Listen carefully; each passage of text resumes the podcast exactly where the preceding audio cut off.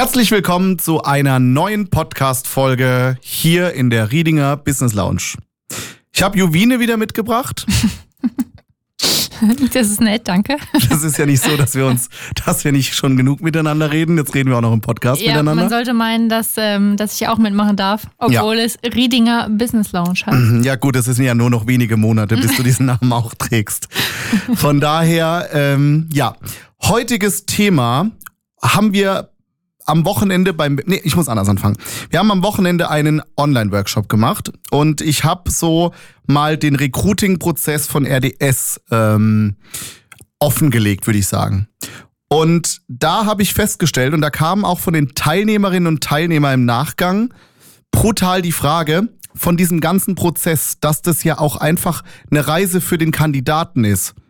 Und dass man nicht einfach, dass sich der Kandidat ja nicht bewirbt und man ihn halbherzig anruft und sagt, ja, kann schon Montag mal zum Probeschaffe kommen oder so. Und da ist mir aufgefallen, dass das ein Riesenthema ist, glaube ich, was äh, total vernachlässigt wird. Wie war es denn damals? Frage an dich, Jovine, mhm. als du dich in der äh, in, bei deinem alten Arbeitgeber beworben hast. Naja, also es ist definitiv schon so, dass man, ähm, glaube ich, sich nicht so richtig in den Bewerber reinversetzt, sondern einfach nur sein Programm runterspult und sein, sein Prozess, sage ich jetzt mal, wenn man einen hat, durchspult mit Unterschrift und Probearbeiten und Vertragsunterschrift, aber sich vielleicht gar nicht fragt, ähm, wie sieht der Bewerber das oder wer, wie hat der Bewerber überhaupt den äh, Probearbeitstag wahrgenommen. Und ich hm. finde, das ist ganz wichtig, dass man auch einfach mal so ein bisschen nachfragt und für den es einfach auch komfortabel macht. Ich glaube, wir vergessen dabei ganz oft, dass wir äh, da mit Menschen arbeiten äh, oder mit Menschen auch schon kommunizieren und äh, nicht mit irgendwelchen Arbeitsgeräten, die dann nachgelagert schnell Umsatz machen. Ne? Also es ist ja, warum stellen wir einen Mitarbeiter im Business ein? Wir wollen mehr Umsatz machen, wir wollen mehr Rendite machen und wir wollen wahrscheinlich schneller unsere Kunden bedienen. Und ich glaube, das ist ein ganz, ganz wichtiger Punkt, dass nicht nur der Arbeitgeber seine aktiven Pflichten äh, ja vorantreibt oder seine seine ja sein Programm durchspult, so wie du schon gesagt hast, sondern auch, dass man auch den Bewerber hört, wie der sich in welchem Prozess fühlt und so weiter.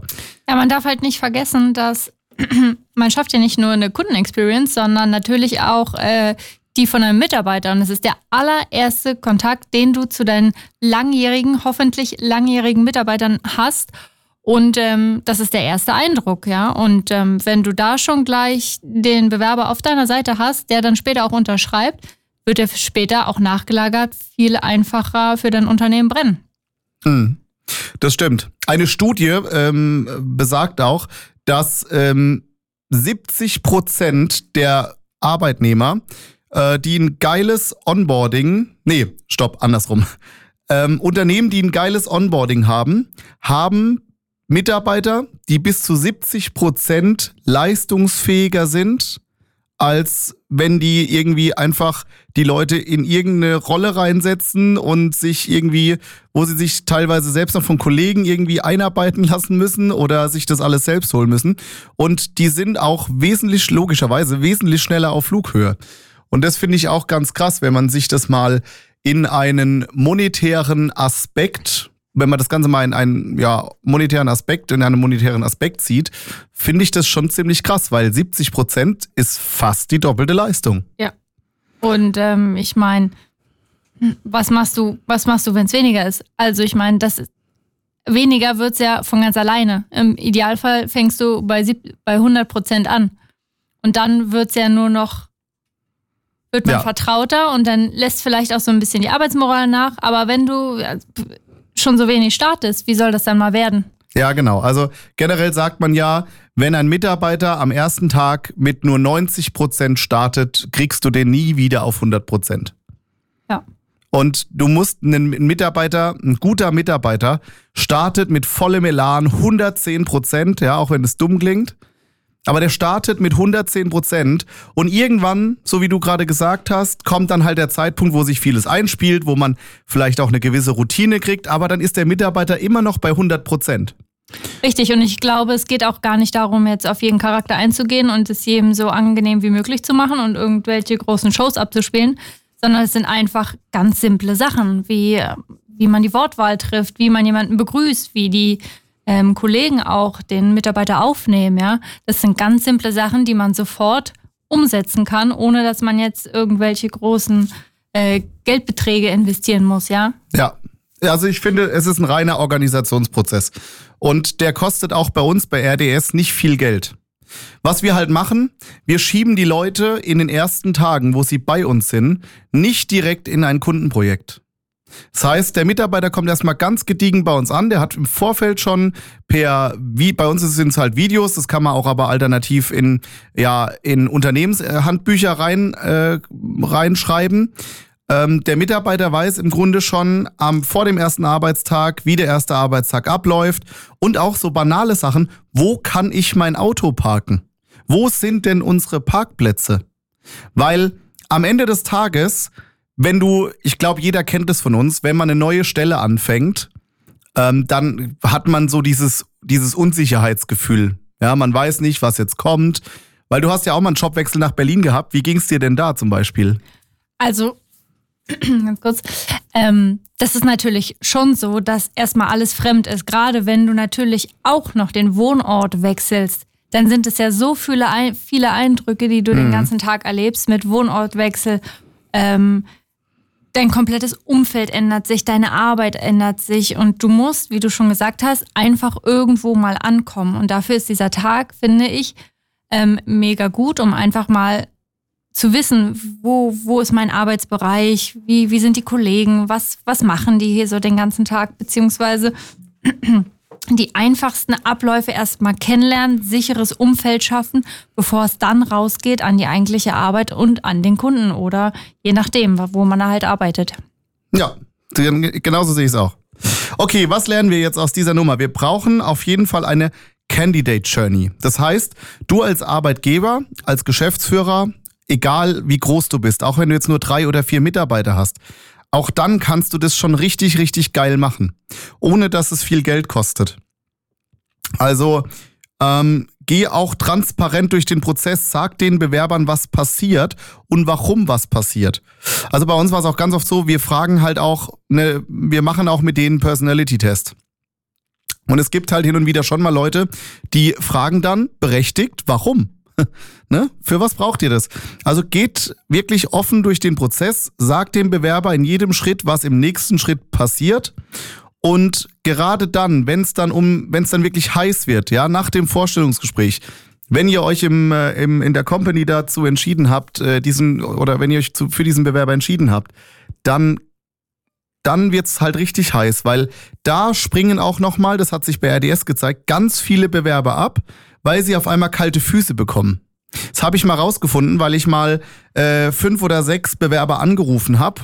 Ähm, ich glaube, so um den Dreh war's, ähm, die abgesprungen sind im Reiter Vertragsunterschrift, beziehungsweise teilweise auch nach der Vertragsunterschrift ist uns das schon passiert. Und dann habe ich die mal angerufen, ganz gezielt, und habe sie gefragt, warum sie denn abgesprungen sind. Und die haben gesagt, das war einfach Unsicherheit weil sie nicht mehr wussten, wie es weitergeht. Und gerade wenn der Vertrag unterschrieben ist, ihr müsst, bevor ihr euch von diesem Bewerber oder von diesem Mitarbeiter dann trennt, bevor der dann also geht und dann seht ihr den ja erst wieder am ersten Arbeitstag, ihr müsst den Bewerbern sagen, was jetzt die nächsten Schritte sind. Ein Onboarding-Paket, ja, ist bei uns mittlerweile Standard. Da kommt symbolisch ein RDS-Polo rein, eine RDS-Tasse, ähm, ich glaube Schlüsselanhänger oder sonst was, oder so ja. ein bisschen Merchandise und ein Brief. Ja. So, das hat jetzt aber nichts mit Übergabe von Arbeitskleidung zu tun, sondern das ist einfach eine nette Geste zwischen Vertragsunterschrift und Start, dass der Bewerber sagt, ach cool, einfach mal einen Wow-Effekt noch erschaffen dazu. Also, wenn ich ganz kurz die hm. Brücke schlagen darf zu Social Media, auch das ist dort euer Auftrag, einfach dort schon ein Vertrauen zu den zukünftigen Mitarbeitern aufzubauen. Einfach mal durchs Unternehmen führen, die Gesichter beziehungsweise die Gesichter der Firma, die Mitarbeiter zeigen. Das macht er nicht nur für Social Media und für einen schönen äh, Außenauftritt, sondern auch da sammeln zukünftige Mitarbeiter schon die ersten Kontaktpunkte mit euch, ohne dass ihr euch dessen bewusst seid. Mhm. Also ihr schickt ein tolles Video raus, ihr macht eine Story, aber für denjenigen, der vorm Handy sitzt, ist es vielleicht das dritte, vierte, fünfte Mal, wo er euch sieht und langsam Vertrauen zu euch ähm, fasst und euch cool findet und sich schlussendlich dann bei euch bewirbt. Also er hat euch im Idealfall schon vorher viel, viel öfter gesehen als ihr überhaupt diesen Kandidaten. Im Idealfall hat der neue Bewerber das Onboarding vom letzten Bewerber gesehen und weiß schon, was passiert und sagt, ey cool, die, die, die, die nehmen mich an. Ja. Ja. Cool.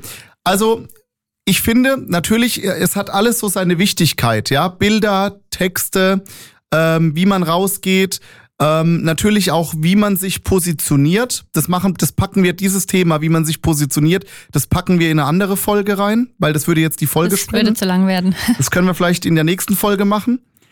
Ähm, aber jetzt habe ich einen Faden verloren, weil ich das Thema. Ähm, Vertrauen fassen. Wir waren beim Vertrauen fassen. Ja, waren beim Vertrauen fassen. naja, ist auch authentisch. Ähm, ja, jetzt habe ich tatsächlich einen Faden verloren. Ähm, also es ist, also natürlich ist der Außenauftritt natürlich dafür auch wichtig, ähm, die ersten Kontaktpunkte zu sammeln. Und danach gelagert, wenn ihr dann natürlich auch diese, diese Journey habt, ähm, überzeugt ihr dann natürlich auch im komplett im Gesamtbild hm. für einen Bewerber. Ja, genau. Ich glaube, so in der Richtung wollte ich sagen. Okay, wunderbar. Genau. Also ihr merkt oder du merkst, es braucht wirklich äh, jetzt nicht viel finanzielle Mittel oder sowas. Mach's einfach schön. Das ist, glaube ich, finde ich, die, die Pointe aus dieser Podcast-Folge. Mach's den anderen auch einfach schön. Weil Du bist in deiner Komfortzone an diesem Montag oder an diesem Dienstag, ja. wo der neue Mitarbeiter anfängt, ja? Dein Team ist auch in der Komfortzone. Der einzigste, der sich außerhalb, vermutlich, das kommt immer so ein bisschen auf die Person drauf an, aber der einzigste, der sich so ein bisschen außerhalb der Komfortzone befindet, ist der, der an diesem Tag bei dir anfängt, weil er nicht weiß, was auf ihn zukommt. Wenn du dazu Fragen hast, dann komm gerne oder trete gerne mit uns in Kontakt. Vielleicht kann Jubine mal erzählen, wie wir erreichbar sind oder wo. Also wir sind natürlich ähm, überall vertreten, auf äh, Social Media natürlich, Instagram, Facebook, hier auf Spotify oder mhm. anderen Streaming-Plattformen. Ihr könnt uns gerne hier äh, unter den, unter den Captions wird eine kleine Umfrage stattfinden, da könnt ihr gerne teilnehmen und ähm, uns auch eine Nachricht hinterlassen. Ansonsten überall dort, wo es eigentlich Internet gibt. Also Webseiten, Podcast, Social Media. Wir sind da. Schreibt uns einfach bei Instagram. Das ist ganz einfach, das ist der einfachste Weg. Und wenn euch das jetzt was gebracht hat oder im Speziellen dir, ähm, dann hinterlasse uns gerne hier auf der Plattform eine 5-Sterne-Bewertung für diesen Podcast. Damit würdest du uns wirklich weiterhelfen und diesen Podcast, in dem wir megamäßigen Mehrwert geben werden, ähm, einfach supporten. Darüber würden wir uns freuen und wir wünschen dir jetzt noch einen schönen Tag. Genau. Und äh, hören und näher sehen tun wir uns bei sehen ist bei Podcast schwierig, aber wir hören uns dann äh, in, in, einer Folge. anderen Folge und bei einem anderen Thema. Wir freuen uns. Ciao.